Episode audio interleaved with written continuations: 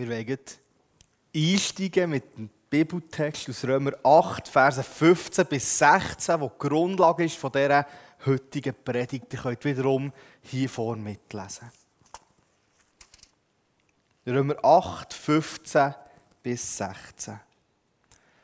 Denn der Geist Gottes, den ihr empfangen habt, führt euch nicht in eine neue Sklaverei, in der ihr wieder Angst haben müsstet. Er hat euch viel mehr zu Gottes Söhnen und Töchtern gemacht. Jetzt können wir zu Gott kommen und zu ihm sagen, aber lieber Vater. Gottes Geist selbst gibt uns die innere Gewissheit, dass wir Gottes Kinder sind. Ja, wir wollen dem Text ein bisschen entlang gehen und gewisse von euch, die die Broschüre mitgenommen haben, 40 Tage Gebet und Fasten, die vielleicht das im Lesen sind, vielleicht das heute Morgen schon gemacht haben, die haben gemerkt, dass der Text, der ja, wo heute hier vor das Thema ist, habt ihr auch bei euch das Thema gehabt, daheim. Ja, die nächsten paar Predigen werden auch ein bisschen um das Thema gehen, das ähm, immer aufnehmen, wo hier die Rede ist vom Fastengebet. Du musst für das nicht mitmachen, einfach mehr, dass du weißt, wo die Impulse herkommen. Und es sind immer ganz kurze Impulse eigentlich dazu. Und eben heute ist der Predigtext, der Text vom heutigen Tag, vom 7. März. Ja, wir wollen uns ein paar Gedanken machen. Wie ist dir das als Kinder und Söhne Gottes? Was macht uns zu dem und wie wissen wir das? Und der erste Punkt, wo ich darauf eingehen möchte, aufgrund von diesem Text, ist, dass ich überzeugt bin, dass wir Christen ein Leben in Freiheit haben. Der Paulus, der den Brief eingeschrieben hat, hat den Brief am Ende der dritten Missionsreise geschrieben. Das war so im Jahr 56, 57 nach Christus. Also schon fast 40 Jahre nachdem Jesus auf dieser Welt gelebt hat, hat der Paulus den Brief geschrieben und hat ihn von Korinth aus geschrieben. Das ist ja, recht weit weg. Gewesen. Ich glaube, ich muss aufpassen, das ist in heutigen Griechenland, wenn es mir recht ist. hat es geschrieben nach Rom, den Leuten dort. Und das waren vor allem Leute, die aus dem Judentum rausgekommen Das merkt man zum Teil auch ein bisschen im Römerbrief. Merkt man es zum Teil. Ja, aber das Wichtige ist eigentlich vielmehr, der Römerbrief ist ja sehr herausfordernden Brief, wenn man den liest. Es hat sehr viele Stellen, die verwirren können, die, ihm Mühe machen können. Und unter anderem schreibt er, der Paulus dort hochaktuell in der heutigen Zeit zum Beispiel, schreibt er auch, wir sollen jeder Obrigkeit folgen, jedem Staat folgen, weil der ist von Gott eingesetzt. Auch wir heute haben es gehört mit all den Massnahmen und alles. Ja, auch wir sind eigentlich in so einer Situation, wo wir einfach sagen müssen, hey, okay, Paulus, merci vielmal. Äh, ja, was sollen wir jetzt mit dem anfangen? Jetzt müssen wir. Und spannend ist eigentlich viel mehr, der Paulus hat einen Brief geschrieben zu einer Zeit, wo ein bestimmter römischer Kaiser ist an der Macht war, der nicht so, wie soll ich sagen, nicht so ein blendendes Vorbild. Es ist nicht der Kaiser, der uns gut in Erinnerung ist. Nämlich von 53 bis 58, 68 sorry, nach Christus war der Nero der König von Rom. Allerdings muss ich auch sagen, zur Zeit, wo der Paulus den Brief geschrieben hat, war der Nero noch sehr gut. Gewesen. Er am Anfang von seiner Herrschaft hat er viel Gutes gemacht. Die Leute haben ihn gerne gehabt, weil er eben viele gute Sachen vollbracht hat. Und erst gegen Ende von seiner Karriere, von seiner Laufzeit, kann man sagen, ist es immer wie schlimmer geworden. Er ist so weit gekommen, dass unter ihm der Paulus selber eigentlich ja sein Leben verloren hat. Der Petrus so, aber auch ganz viele andere Christen ihr Leben verloren aufgrund von diesem König. Ja, und ich glaube, heute möchte ich ein bisschen einen Exkurs machen. Ich werde heute ein bisschen viel über das Römische Reich reden oder die Zustände, die damals waren, weil ich glaube, es hilft uns so ein bisschen, den Text tiefer zu verstehen.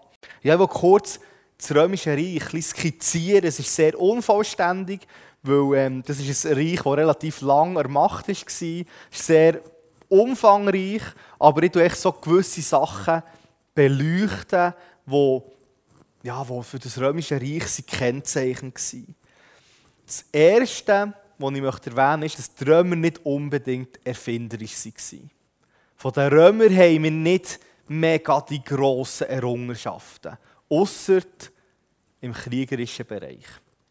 Aber sonst haben wir bei den Römern nicht unbedingt mega viele Erfindungen gehabt, die das Leben leichter haben gemacht Und zwar aus einem Grund heraus. Sie haben das gar nicht gebraucht. Sie haben nichts gebraucht, das ihnen das Leben leichter macht. Und für das haben sie ihre Sklaven, ihre Arbeitskräfte. Ja, es hat sehr viele Arbeitskräfte. Gehabt. In dieser Zeit hat es auch immer gute Ernten. Das hat dazu geführt, dass es im Römischen Reich auch gut gegangen ist, dass alle genug zu essen hatten, dass die Leute zufrieden waren. Und das Gesellschaftssystem der Römer war sehr hierarchisch aufgebaut. Man hat ganz oben die Senatoren, dann Ritter, dann die normalen Bürger und dann die Haussklaven, die, die einfach in der Wohnung waren, die, die dort geholfen haben, also Küche gemacht haben, geputzt haben, gewascht haben, glättet haben. Und dann die Arbeitssklaven, die noch eine Stufe tiefer waren. Das waren die, die Bergwerke, irgendwo draussen, ja, auf dem Bauernhof. Das waren die, die wirklich hart haben müssen pickeln, würde man sagen. Die ja, sogar zum Teil sind gestorben. Und vielleicht noch eine Stufe tiefer kann man sagen, wirklich das Unterste waren Galeerensklaven. Also auf dem Kriegsschiff der Römer, das ist wirklich eigentlich ja, die haben sich dort zu Tod gerudert, kann man sagen. Das war so ein bisschen die Hierarchie, gewesen, aber was allen gleich war, eigentlich im Römischen Reich, alle haben sich über ihren Stand definiert. Also jeder wollte besser sein als die anderen. Und wenn man halt ein Arbeitssklave war, war man ziemlich weit unten, aber immerhin noch besser als ein Galeerensklave. Oder ein ganz normaler Bürger war zwar nicht mega angesehen, aber immerhin noch besser als ein Haussklave. Man hat sich über die Sachen definiert und hat auf die, die unten dran waren, abgeblickt. Ja, man hat sie auch nicht unbedingt als lebenswürdig angeschaut. Bei den Römern war es gang und gäbe, dass man Kinder abgetrieben hat. Die hatten einen Trank, den sie eingenommen haben. Sie haben aber auch, wenn halt gleich mal ein Kind auf die Welt kam, das man nicht wollte, in der Regel waren das Mädchen, dann hat man die in den ersten paar Tagen legal aussetzen und sie sind dann häufig irgendwo bei einer Müllkippe oder einfach am Strassenrand ausgesetzt worden und ihrem eigenen Schicksal überlassen worden. Ja, die Römer haben aber auf der anderen Seite auch einen Götterdienst gehabt. Sie haben Götter, verschiedene Götter gehabt, die angebetet und für alles haben sie praktisch einen Gott gehabt. Und auch in ihren eigenen Häusern haben sie Hausgötter gehabt. Irgendwo ein Altar, der aufgestellt war, wo sie täglich auch irgendwie ihre Opfer dargebracht haben zu denen, die sie gebetet haben. Ja, und die Römer sind uns vor allem bekannt als Militärmacht. Aber das ist eigentlich, ja, das ist schon wahr, aber es hat eben auch eine Schattenseite. Und zwar für die Völker, die, die drunter sind, war es brutal. Weil in der Regel entweder sind sie gestorben oder wenn sie ein bisschen erfolgreicher haben Widerstand geleistet, dann es sein, dass dann halt einfach alle umgebracht wurden. Und die, die überlebt haben, die sind häufig in Sklaverei verschickt worden. Die hat man verkauft. Also im, im Tross von so einer Legion, die irgendwo ist hergegangen dort waren ganz viele Sklavenhändler dabei, die eigentlich gewartet haben, bis eben die Beute da ist. Menschen, die man als Arbeitskräfte verkaufen konnte. Ja, das Leben in Rom war hart.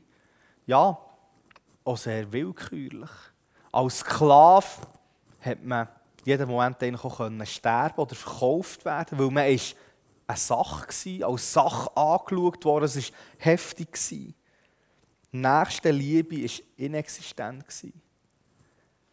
Zum Teil von gewissen Kaisern ist überliefert, vom Nero zum Beispiel, wobei das eigentlich das Schlimmste ist, vom Nero ist überliefert, er hat sogar seine eigene Mutter umgebracht.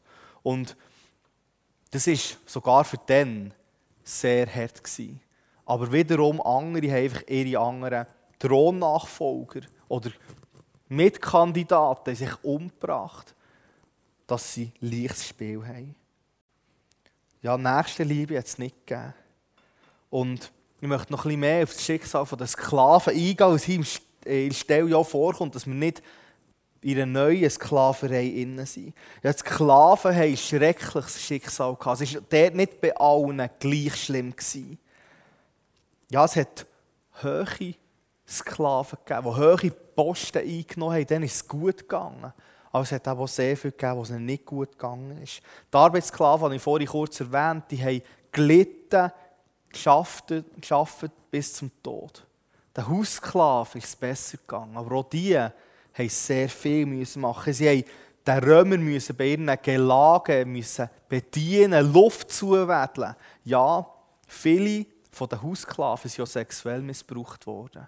Also als weibliche Haussklavin war es eigentlich unwahrscheinlich, gewesen, dass man nicht, ist, nicht vergewaltigt wurde. Also eine Vergewaltigung von einer weiblichen Haussklavin war ganz normal. Gewesen. Auch Männer sind drunter gekommen.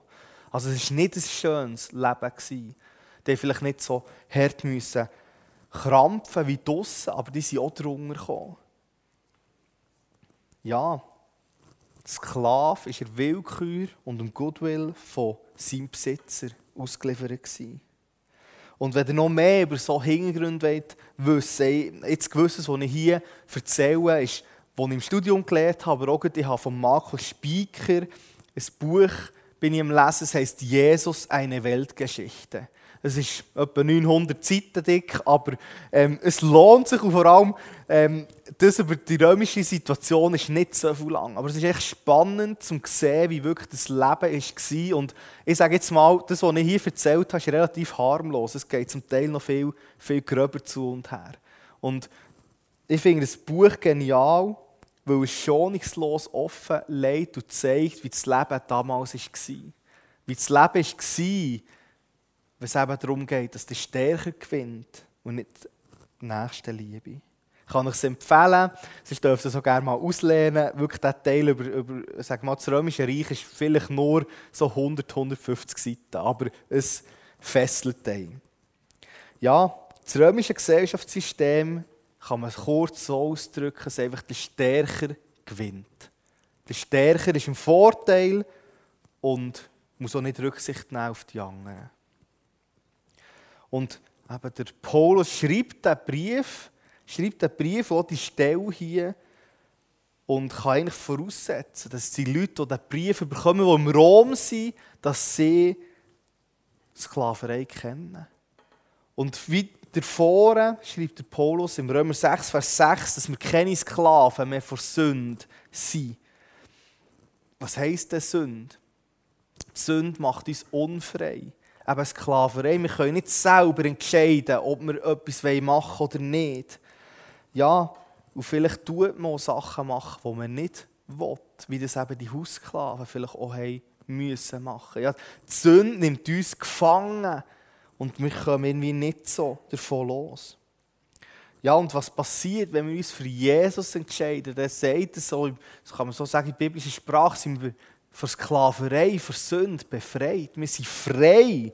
Ja, wir sind aber auch nicht in einer neuen Sklaverei, steht eben hier. Wir sind nicht in einer neuen Sklaverei, wo wir wieder Angst müssen haben vor Willkür oder vor weiss nicht was. Nein, sondern wir sind eben Söhne und Töchter. Ja, wir haben als Christen Freiheit bekommen. Und der Geist führt uns in die Freiheit. Der Heilige Geist, den wir bekommen, wenn wir uns für Jesus entscheiden, der führt uns in die Freiheit. Und eben als Kind, Söhne und Töchter kennen wir eigentlich keine Angst. Sollten wir keine Angst kennen, wie das bei einem Sklaven der Fall ist. Und eben, wir haben gehört, dass ja, Kind, Söhne und Töchter von Gott, das ist eine ganz andere Kategorie als Sklave sein. Und auf das wollen wir jetzt eingehen, beim zweiten Punkt. Und zwar, Kind Gottes bedeutet, dass wir Anteil haben an seinem Erbe. Und ich würde sagen, das ist ein fettes Erbe. Also so ein grosses Erbe wie bei Gott, das gibt es eigentlich nie. Und auch nicht so ein vielfältiges. Ja, wenn wir uns für Jesus entscheiden, dann haben wir das ewige Leben. Das ist ein Teil von dem Erbe, das wir bekommen. Wir sind frei vor Sünde, vor Schuld. Das heisst nicht, dass wir nicht auch noch Sachen machen, die nicht gut sind. Aber dass wir dürfen wissen, dass uns Gottes vergibt und hilft, mit Sachen umzugehen. Ja, wir dürfen im Vertrauen zum Vater kommen, wenn wir Kind und Sohn Gottes sind. Ein Sklave darf das nicht. Ein Sklave kann nicht entscheiden, was er machen will und wie er gehen will. Und vor allem nicht in einer liebevollen Art und Weise zum Vater gehen. Aber wir dürfen zu Gott gehen und sagen, Abba, lieber Vater. Was es genau ist und so können wir dann näher noch darauf sprechen. Ja, wir haben auch Segnungen, die wir bekommen, aber die sind nicht alle irdisch. Es ist nicht unbedingt materiell, wie wir gesegnet werden. Vielleicht ist es viel mehr, dass wir in schwierigen Situationen Freude bekommen, Kraft bekommen, dass wir vielleicht einfach anders reagieren können oder mit einer Situation umgehen können. Aber ich bin auch überzeugt, wenn wir Jesus nachfolgen, ein anderer Anteil von diesem Erbe hat auch negative Auswirkungen. Wenn wir Jesus nachfolgen, haben wir auch Anteil an Verfolgung und Missachtung, die er erlitten hat. Ja, es kann so weit gehen bei Jesus, dass wir unser Leben müssen lassen. Ja, Jesus ist vor knapp 2000 Jahren ist er wieder zurück in den Himmel zu seinem Vater. Und da hat er uns den Heiligen Geist geschenkt, den wir eben auch hier lesen. Dass der Heilige Geist uns Gewissheit gibt. Und der Heilige Geist ist der Stellvertreter. Ab Pfingsten feiern wir das Ereignis, dass der Heilige Geist auf alle Gläubigen ist gekommen. Egal, ob sie Juden waren, egal ob sie Sklaven waren oder nicht, egal ob Mann oder Frau oder was auch immer, der Heilige Geist ab Pfingsten haben alle bekommen, die dort waren. Um die 3000 Leute steht in der Apostelgeschichte, die dann der Heilige Geist näher, oder sie zum Glauben kommen, der Heilige Geist näher bekommen haben. Ja, der Heilige Geist hilft uns in unserer Schwäche, der Heilige Geist ist ein Geschenk Gottes an uns Menschen, an dich und mir persönlich. Und das Coole am Heiligen Geist ist, dass er verschiedene Aufgaben hat. Er vergewissert uns, dass wir Kinder Gottes sind. Er tröstet uns, wenn es uns mal nicht gut geht. Er hilft uns, wenn wir Hilfe brauchen. Er ermutigt uns, wenn wir am Boden sind. Und wenn wir mal nicht weiter wissen, wenn wir mal nicht einmal ein Abba, lieber Vater, Vater über die Lippen bringen, dann tritt er für uns vor Gott ein. Ja, es zeigt sich auch verschiedene Begabungen, wenn der Heilige Geist in uns drin ist. Das kann sein, dass er uns ganz konkret hilft. Und viele von uns, ich auch, wünschen sich doch, dass Gott oder sich der Heilige Geist bei uns im Leben doch mega gross zeigt. Durch das, dass ich vielleicht beten für Leute, die krank sind, zack, sind sie gesund. Dass ich kann Gott fragen, hey, was soll ich machen in einer Situation und zack, weiss ich es. Aber ich erlebe den Heiligen Geist anders in meinem Leben. Ich erlebe den Heiligen Geist mehr im Kleinen, mehr im Gewissen und mehr auch einfach als Gefühl, ob etwas richtig ist oder nicht. Das heisst nicht, dass das andere nicht auch möglich ist, aber ich glaube, der Heilige Geist kann vielfältig sich zeigen. Es kann sein, wenn ich die Bibel lese, dass ich auf das Mal einen Bibelvers lese, der mich anspricht. Wo mir etwas ganz Neues aufgeht. Es kann sein, wenn ich im Gottesdienst hocke, Predigt höre. Weil ich bin überzeugt, dass jede Predigt der Heilige Geist braucht, damit sie in unsere Herzen hineingeht. Der Heilige Geist, der was übersetzt. Es kann auch sein, wenn ich ein Lied höre. Es kann sein, wenn ich mit anderen mehr austausche. Es kann auch in einem Traum sein. Der Heilige Geist zeigt sich ganz verschieden und vielfältig. Und wir gehören zum Heiligen, äh, zu, zu Gott, excuse, wenn wir den Heiligen Geist haben. Oder umgekehrt kann man sagen, wenn wir zu Gott gehören, dann haben wir den Heiligen Geist. Der kommt auf uns in dem Moment, wo wir uns entscheiden, mit Jesus ein Leben zu führen. Und hier stellt sich die Frage an uns alle, wollen wir mit Jesus leben und auch den Heiligen Geist in unserem Leben haben und Anteil an diesem Erbe haben? Weil der Heilige Geist ist auch ein Anteil von diesem Erbe, das wir haben. Wenn du das noch nicht gemacht hast oder das Gefühl hast, hey, irgendwie, ich weiß nicht, ob, ob, ob ich fühle mich so fern von Gott, nicht nach von ihm, dann kannst du das mit einem Gebet machen, sagen, Gott, ich will wieder näher zu dir kommen. Kannst sagen, hey, ich will vielleicht zum ersten Mal zu dir kommen. Oder eben auch einfach bitten, ja, Vater im Himmel, mach, dass der Heilige Geist in meinem Leben mehr zum Wirken kommt, sich mehr zeigen Ja, wir lesen in diesem Text, dass der Heilige Geist uns zu Söhnen und Töchtern macht. Und der Heilige Geist, lesen wir hier, dass er uns in doppeltem Sinn hilft, Gewissheit zu bekommen, dass wir Kind Gottes sind. Zum einen hilft er uns, unserem Bewusstsein. Ja, wir können ein Kind sein, aber uns von dem nicht bewusst sein. Ich kann ein Kind von meinen Eltern sein. Aber wenn ich zum Beispiel adoptiert bin worden, nicht bei meinen Eltern bin aufgewachsen, dann bin ich mir das nicht bewusst, dass ich das Kind von meinen lieblichen Eltern bin. Aber der Heilige Geist hilft uns, dass wir wissen, hey, wir sind ein Kind von Gott. Der Geist Gottes hilft uns in dem Innen. Und auf der anderen Seite gibt er uns Gewissheit auf unsere geistliche Abstammung. Ja, den Geist Gottes bekommen wir, wenn wir uns für Jesus entscheiden, wenn wir unser altes Leben hinter uns lassen und ein neues Leben mit Gott anfangen. Das ist das, was wir bei Taufe symbolisch zeigen. Bei Taufe, wo wir ganz ins Wasser stehen, also im Wasser stehen und dann abtauchen, als Sinnbild, dass unser altes Leben gestorben ist. Das Wasser, wo wir Menschen nicht drin überleben können. Und dann stehen wir auf, so wie Jesus so auferstanden ist. Und haben ein neues Leben. Haben ein neues Leben. Und das, das macht auch der Heilige Geist mit uns.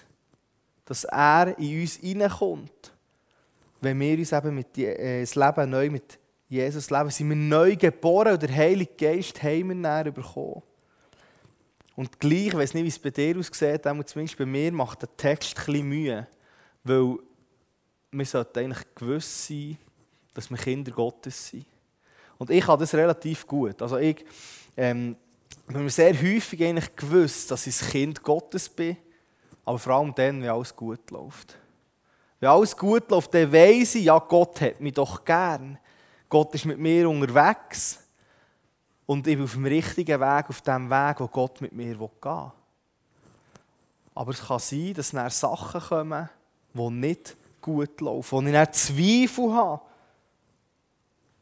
Und ich bin überzeugt, dass so real, wie es Gott gibt und der Heilige Geist in uns innen lebt, so real gibt so der Gegenspieler.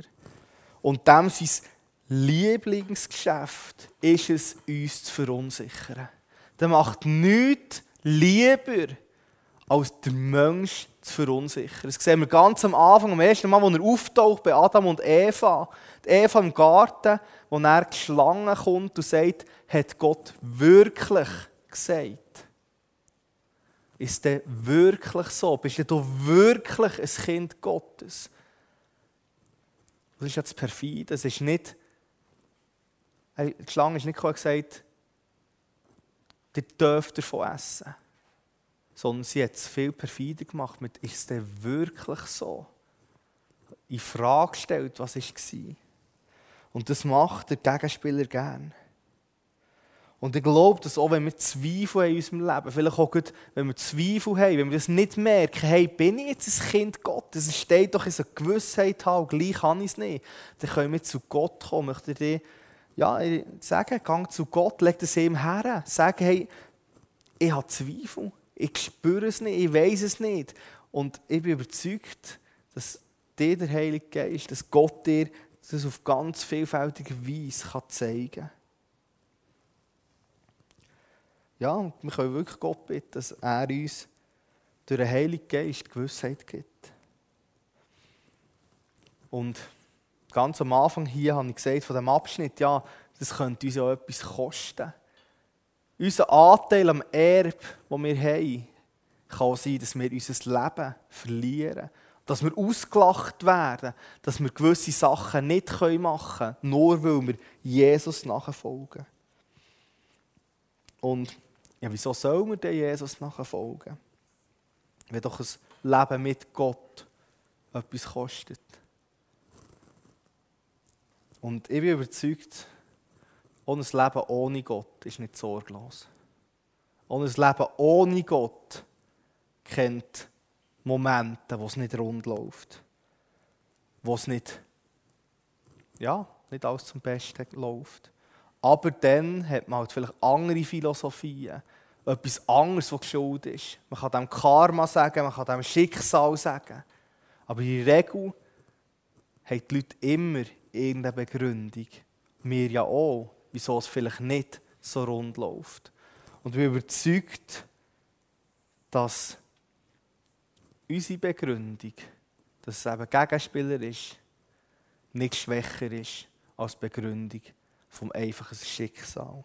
Nein, ich bin überzeugt, es ist sogar wert, auch wenn wir vielleicht eben davon ausgehen, dass es einen negativen Effekt haben kann, ist sogar wert, dass ich mein irdisches Leben verliere. Ja, weil ich bin überzeugt, dass wenn wir von einer Wahrheit, wenn du von einer Wahrheit tief überzeugt bist, dann bist du auch bereit, für Achtung und schwierige Situationen in Kauf zu nehmen. Wenn wir Menschen von etwas überzeugt sind, dass es wahr ist, dann sind wir bereit, Sachen in Kauf zu nehmen dafür. Negative Auswirkungen in Kauf zu nehmen. Das allein bestätigt zwar noch nicht zwingend, dass es wahr ist. Wir erleben so in anderen Sachen, wo Leute vielleicht kann man sagen, mit dem ganzen Klima, Klimabewegung, die jetzt ist, die klein angefangen hat, irgendwo am Rand, die sind ja auch überzeugt. Und viele von ihnen oder gewisse von diesen Anhängern, die wären auch bereit, ihr Leben dafür zu lassen. Also das allein ist noch nicht eine Garantie, dass es wahr ist. Ich will jetzt nicht sagen, dass das ganze Klima nicht wahr ist. Das ist nicht meine Aussage. Aber echt viel mehr wird sich zeigen, ob etwas wahr ist oder nicht wie nachhaltig das ist, wie lang das es dauert. Weil erst so die dritte Generation, sagt man, auch wenn man ein Unternehmen gründet, ob es weitergeht mit dem Unternehmen oder nicht, liegt ab an der dritten Generation. Die erste Generation hat es aufgebaut, die ist überzeugt davon, die zweite Generation, die hat das noch mitbekommen, vielleicht als Kind, und die hat vor allem noch mit dem Gründer Kontakt gehabt, vielleicht sich austauscht, viel können lernen. Und die dritte Generation, die wächst schon mit sehr vielen Sachen selbstverständlich auf. Und so glaube ich, dass es eben Zeit braucht. Und mir hilft in solchen Sachen, ob es sich dann lohnt, mit Jesus unterwegs zu sein oder nicht, auch wenn es etwas kostet, ja, ist das wahr? hilft mir, wenn ich in die Geschichte schaue. Und auch hier tue ich äh, nur ganz kurz einen Rückblick geben. Eben in diesem Buch, eben, es hat 900 Seiten, da hat auch einiges Platz. Von Markus Speicher sind noch viel mehr Sachen, wo es einfach aufzeigt haben, wie Christen Sachen in Kauf genommen haben.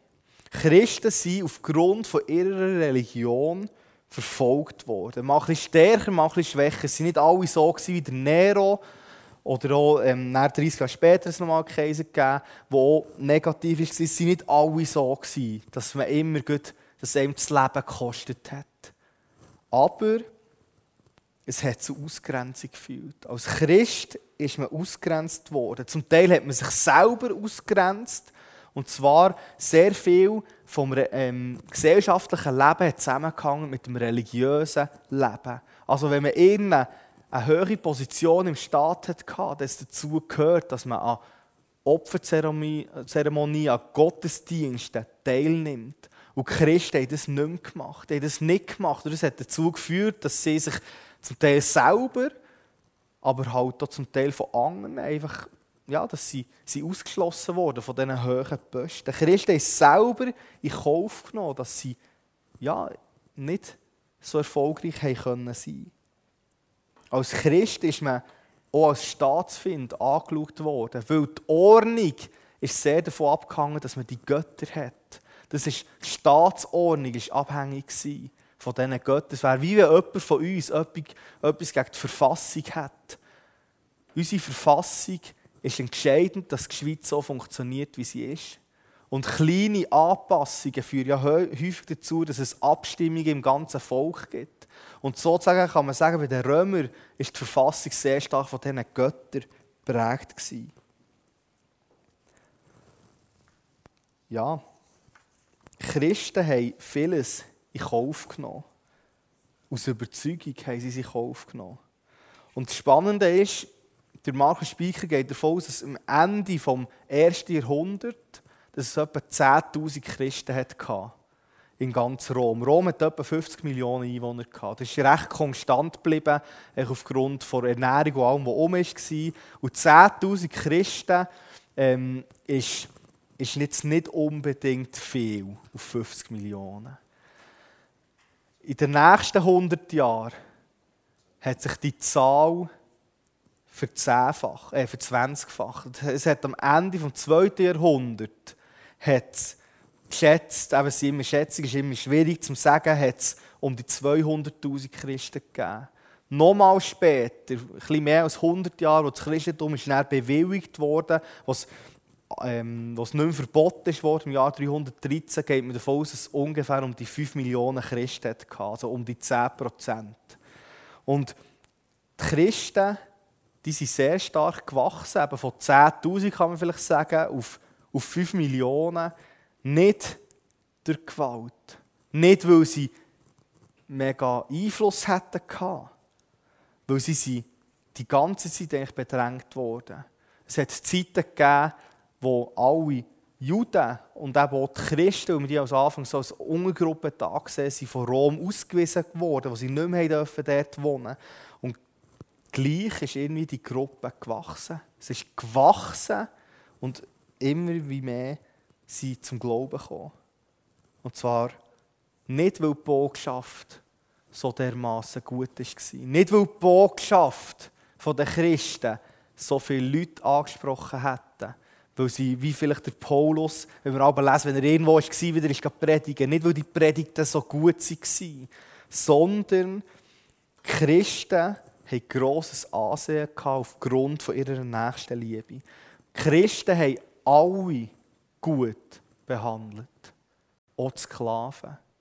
Auch die Leute, die einen anderen Status hatten. Man sieht, dass es so in den ersten Christen immer ja, Diskussionen hatte, wie zum Beispiel im Korintherbrief. Es ist nicht immer reibungslos zu und her gegangen. Es wäre falsch, das so darzustellen. Aber die Christen haben sich bemüht, dass es bei ihnen gerecht zu und her geht. Dass eben alle gleich behandelt werden, gut behandelt werden. Sie haben sich für Schwächere eingesetzt. Die, die Mädchen, die ich erzählt habe, sind ausgesetzt worden. Die sind sie einsammeln. Die haben sie zu sich geholt und zu den Weisen eben geschaut, sie aufgezogen und die Mädchen durch das vor einem Leben vor Prostitution gerettet. Ja, es wäre falsch zu sagen, es ist eine äh, Kirchengeschichte, die auch fast 2000 Jahre geht, dass Christen immer alles gut haben gemacht Es wäre falsch zu sagen, dass Christen keine Fehler haben gemacht Aber der Satz ist aus dem Buch, muss ich sagen. Ihr merkt, das ist ein meine Grundlage von diesem Hintergrund. Aber Christen haben vieles besser gemacht. Sie haben nicht alles richtig gemacht, aber vieles besser als ihr Umfeld. Zum Beispiel die Sklaverei hat es auch in christlichen Gebieten sehr lang gegeben. Die Tatsache können wir nicht abstreiten. Aber wir sehen, dass es zunehmend zu einer Besserung ist gekommen.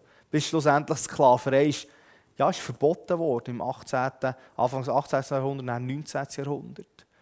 Im muslimischen Gebiet hat man bis ins 20. Jahrhundert hat man Sklaverei kennt. Also wir haben nicht alles besser gemacht, Christen aber vieles besser. Ja, und was ich auch spannend finde, auch die Aufklärung, die gekommen ist, wo man die Sachen gebracht mit eben Freiheit, Gleichheit, Brüderlichkeit, die, die in der Schule das haben müssen durchnehmen, französische Revolution. Ja, das war ein Grundsatz, den man haben wollte. Man hat sich irgendwie mehr auch Staat und Kirche getrennt, aber es hat auch sehr viel Regime gegeben, vor allem im 20. Jahrhundert in Russland oder in Deutschland Sozialismus oder Nationalsozialismus, wo sehr viele Millionen Tote zur Folge hatten. Und das hat überhaupt nichts mit Religion, Religion zu tun gehabt. Ja, Christen haben auch mit den Kreuzzügen Sachen gemacht, die schwierig sind, die nicht gut sind.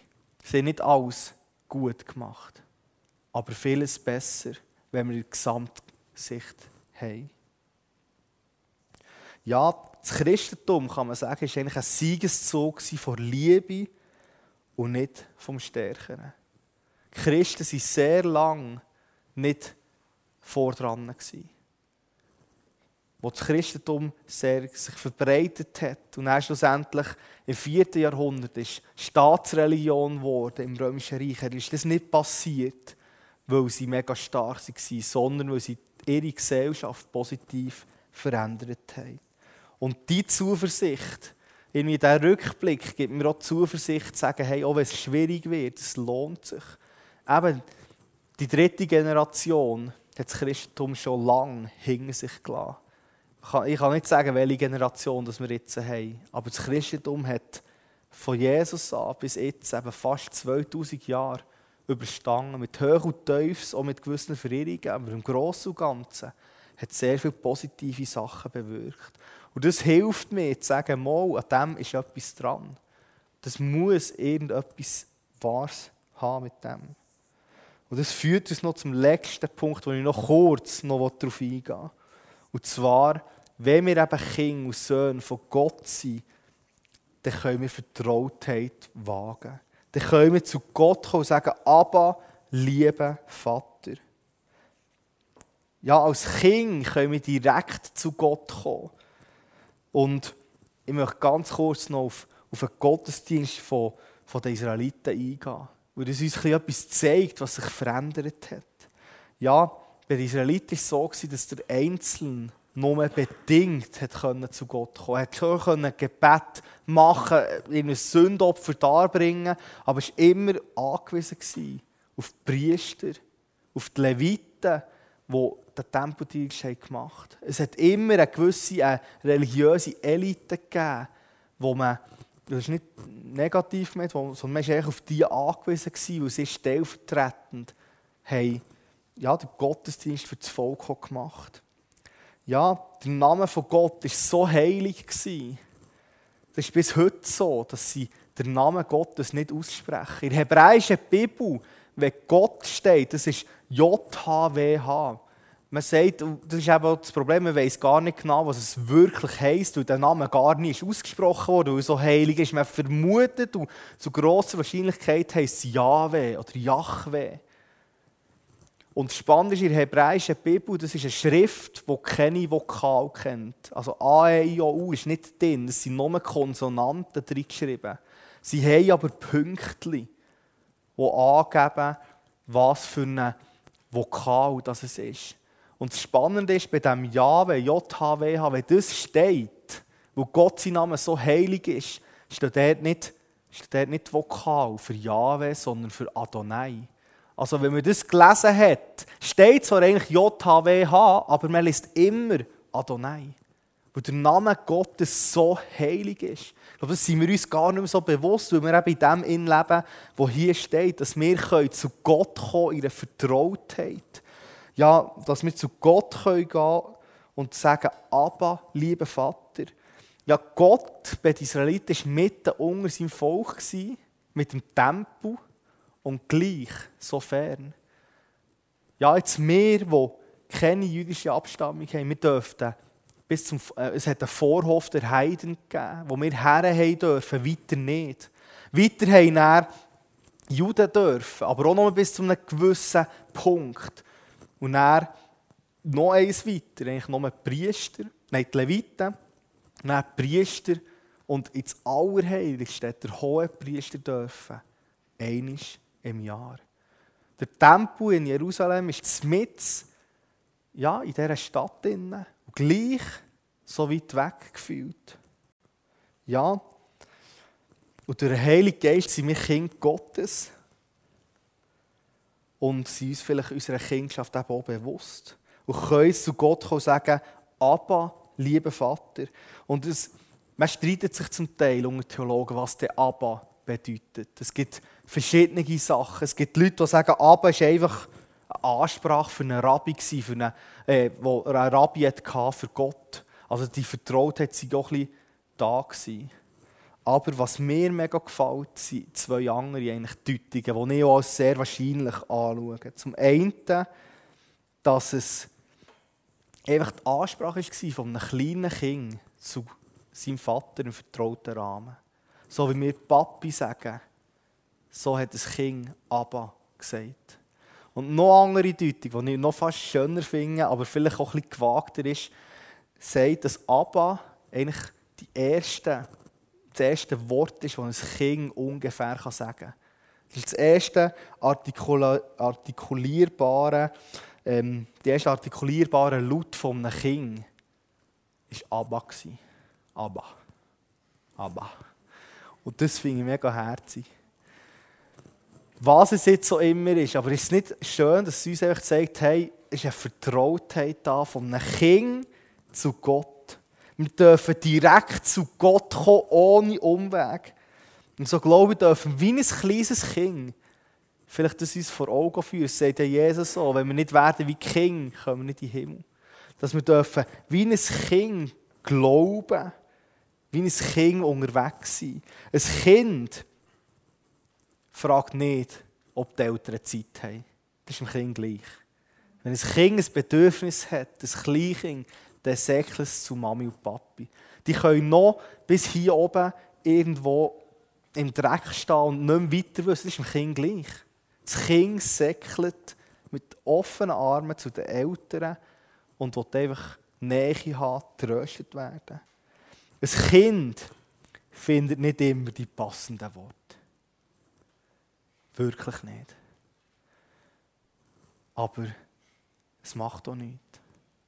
Ein Kind hat aber auch Freude, wo vielleicht Erwachsene nicht mehr so Freude haben. Ich bin am Freitag ähm, mit der Andrina unsere Götti hüten. Und der, der Ezra ist jetzt dreieinhalb und dann waren wir ein bisschen draussen, ein bisschen laufen und dann hat sich irgendwo ein Vogelschwarm gehabt. Und dann bin ich auf die Idee gekommen, hey, wenn wir klatschen, dann fliegen die Vögel fort. Und dann habe ich das gemacht und er hat mega Freude gehabt. Dann sind die Vögel wieder irgendwo gelandet, dann habe ich wieder geklatscht, sind die Vögel wieder fort, aber leider ein bisschen weiter weg. Und dann ist er zurückgekommen zu mir und hat gesagt, das finde ich lustig. Und das hat mich herzig gedacht. Ein Kind hat Freude an etwas, ja, wo eigentlich vielleicht ich weiß jetzt nicht, was das gross gebracht hat, aber das Kind freut sich einfach. Und ich glaube auch, dass wir uns dürfen freuen als Kinder Gottes an kleinen Sachen, die vielleicht für andere nicht, Freude, nicht unbedingt der Sicht sie nicht so Freude geben. Ja, aber ein Kind kann sein, dass ein Kind einfach mal rennt und wir nicht wissen, wieso. Dass ein Kind auch einfach vielleicht mal noch ein Jahr genommen werden Ein Kind vertraut bedingungslos. Auch wenn die Eltern nicht alles richtig machen. Oder vielleicht das Kind auch nicht bei allem rauskommt, das weiß ich nicht. Aber irgendwie, das Kind vertraut einfach. Ich glaube, so wünsche ich mir für euch und für mich, dass wir mit diesem kindhaften Glauben dürfen unterwegs sein Nicht kindischen Glauben, aber ein kindhaften Glauben. Dass wir wie ein Kind zu Gott immer wieder kommen und wissen, wir dürfen in der Vertrautheit zu ihm kommen. Ja, und so geht es eben vielleicht auch in diesem Fastengebet, das ich am Anfang gesagt habe, die, die das machen, eben so vielleicht in die Vertrautheit hineinzukommen, zu Gott zu kommen und vielleicht auch ein mehr ausrichten auf Gott. Und es geht eben auch ein bisschen darum, um einen Heiligen Geist, der uns hilft, und der Heilige Geist in unserem Leben vielleicht auch ein bisschen mehr wirken zum Zug kommen, dass es sich entfalten kann. Ja, und mein Wunsch für dich ist wirklich, dass du die kommende Woche auf Gott kannst ausrichten kannst. Im Bewusstsein, dass du wie ein kleines Kind zu Gott gehen. Dass du weißt, dass du das Leben in Freiheit hast und nicht in einer neuen Sklaverei leben musst. Dass du frei bist von Sachen. Dass du aber auch weißt, hey, ich habe ein fettes Erbe. Mein Papi im Himmel ist so reich. Ich habe so ein reiches Erbe. Und er lässt mich schon hier und jetzt Anteil haben. Und vielleicht, wenn es mal schwieriger wird, dass man darf das Leben von anderen Christen oder die Kirchengeschichte zurückschauen und merken, dass es, dass es verhält hat, dass es durchgetragen hat, andere Leute. Und wenn wir vielleicht ja, wie merken, dass, dass wirklich Kinder Gottes sind, dass wir die Vertrautheit dürfen wagen und zu Gott kommen. Ja, Gott ist heilig. Er bleibt auch heilig. Aber Gott ist gleichzeitig auch ein Vater, der nach ist, wo wir zu ihm dürfen gehen, wie ein kleines Kind zu den Eltern. Du noch beten. Ja, Vater im Himmel, merci vielmal, dass du uns die Heilige Geist gegeben hast, der in uns innen lebt. Dass wir dürfen wissen, durch den Heiligen Geist, dass wir geliebte Kinder von dir sind. Hey, du siehst ja gut, wo bei uns vielleicht Zweifel um sind, wo wir das nicht so spüren, wo wir uns mehr wünschen. Herr, ich möchte dich bitten, dass du den Heiligen Geist in unserem Leben immer mehr lässt, wirken. Dass wir dürfen das Wirken vom Heiligen Geist ganz persönlich erleben, Herr. Merci vielmal, dass wir dürfen wissen, dass wir nicht allein sind, sondern dass du mit uns mitkommst. Hilf uns in schwierigen Zeiten auf dich zu schauen. Und hilf uns auch, Herr, dass wir in einem vertrauten Rahmen zu dir kommen können. Dass wir zu dir kommen können und sagen, Abba, lieber Vater. Dass wir wissen, dass wir so dürfen sein, wie wir sind. Ja, dass wir in, in diesem kindlichen Vertrauen zu dir dürfen kommen, Herr. So möchte ich dich bitten für die kommende Woche, dass du uns hilfst, in diesem Bewusstsein zu leben, dass wir Kind von dir sind und dass du dich für uns interessierst. Merci vielmals. In Jesu Namen. Amen.